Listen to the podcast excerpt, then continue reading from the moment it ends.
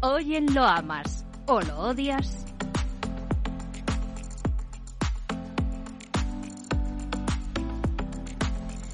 Aerolíneas hoteleras son varios los títulos que podemos agrupar en este sector. El turismo se ha impuesto en la bolsa española en el arranque de 2023 con fuertes eh, revaloraciones. Optimismo desmedido podría ser, pero los datos de recuperación van cogiendo fuerza y el sentimiento inversor se ha inclinado claramente ya de un lado de la balanza, no sin afrontar también ciertos retos. Por ejemplo, las aerolíneas plantean dudas sobre el nuevo control fronterizo en los aeropuertos de la Unión Europea, cuya puesta en marcha ha sido suspendida de manera temporal. Desde la Asociación Internacional del Transporte Aéreo recomiendan posponer la puesta en práctica del nuevo sistema tras la temporada de altos eh, viajes en verano. Ya sabemos que la temporada estival es el plato fuerte para este sector, cuando se concentra la mayor actividad y es eh, por ese factor cíclico que Celso Otero, gestor de Renta 4 Gestora, no termina de estar positivo sobre el sector.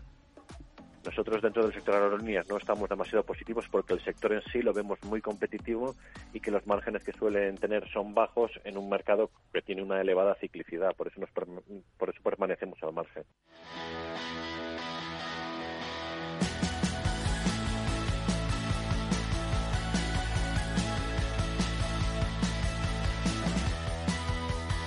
Pero lo que es innegable es que el sector ha empezado con muy buen pie este 2023. En el caso de aerolíneas como IAG, su despegue en bolsa en lo que llevamos de ejercicio ha sido brutal, más de un 30%. Se revaloriza en el IBEX 35 el holding propietario de Iberia o British Airways. Además, nuevos rumores apuntan a que por fin estaría a punto de materializarse la adquisición de Air Europa por 500 millones de euros. Un valor, sin lugar a dudas, para tener en cartera, en opinión del director de inversiones de Caumar Juan Esteve.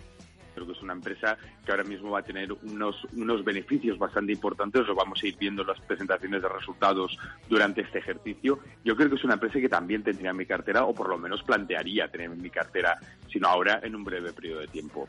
Eso sí, a pesar del viento de cola a favor, también existen incertidumbres que harían que Javier Colás, director de general de Mirabaud Corporate Finance en España, se mantuviera fuera del valor tiene, potencial porque es normal que haya crecimientos de IAG por crecimiento de el tráfico, además, eh, un viento de cola a favor. Pero hay dos incertidumbres. Uno, en nuestra opinión, tiene una larga deuda, en lo cual si miras el ratio de entre value todavía está ratios históricos de valoración, lo cual nos indica bueno, pues que en algún momento en los próximos meses pudiera haber una ampliación de capital. Con lo cual, por un tema de valoración y un poco de incertidumbre macro, no apostaríamos por IAG en estos niveles, la verdad.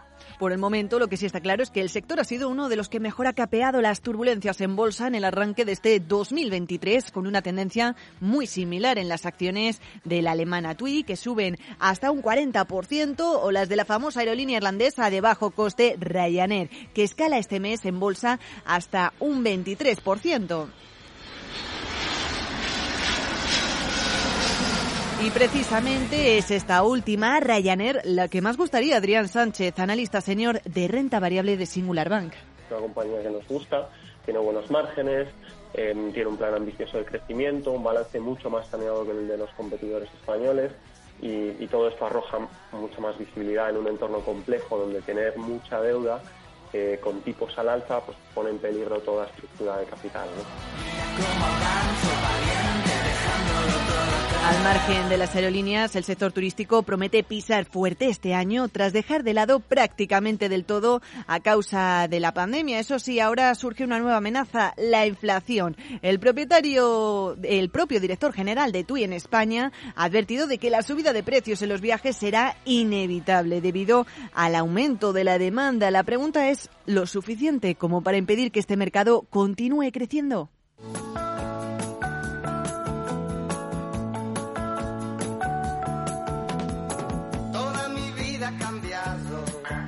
¿Qué hay, por ejemplo, de las cadenas hoteleras? Compañías como Meliá también han tomado impulso con porcentajes de escaladas similares en bolsa y con un panorama que, a pesar de inflacionario, ha conseguido casi doblar sus reservas respecto a niveles prepandemia y a unos precios hasta a un 30% más elevados. La opinión sobre el valor eh, de Álvaro Blasco de Atelecapital. Puede tener que retocar algo sus precios eh, y reducir algo los márgenes con los que se está moviendo. Eh, eso quizás podría ser una, una noticia eh, menos positiva, pero por otro lado también le podría asegurar un porcentaje de, ocupación mucho más elevado para sus eh, para sus hoteles. Por lo tanto, yo creo que creo que lo puede hacer muy bien, la verdad. La cadena hotelera tiene además en el radar la apertura de más de 20 hoteles para este 2023 y un fuerte consejo de mantener sus títulos según el consenso de mercado recogido por Refinitiv.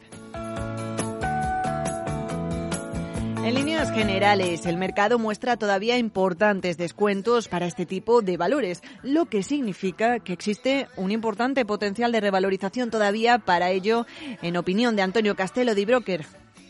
El mercado muestra descuentos entre el 11 y el 12%. Esto implicaría de alguna manera que a los actuales niveles de cotización, pues estos valores están razonablemente bien valorados. Yo quizás, quizás me quedaría con Amadeus por lo que esta semana, una vez más, nos vemos obligados a otorgar el like, el me gusta del consenso recogido por Capital Radio al sector turístico. ¿Lo amas o lo odias? Vacaciones de verano Tardes de Radio y Economía, con Rocío Arbiza.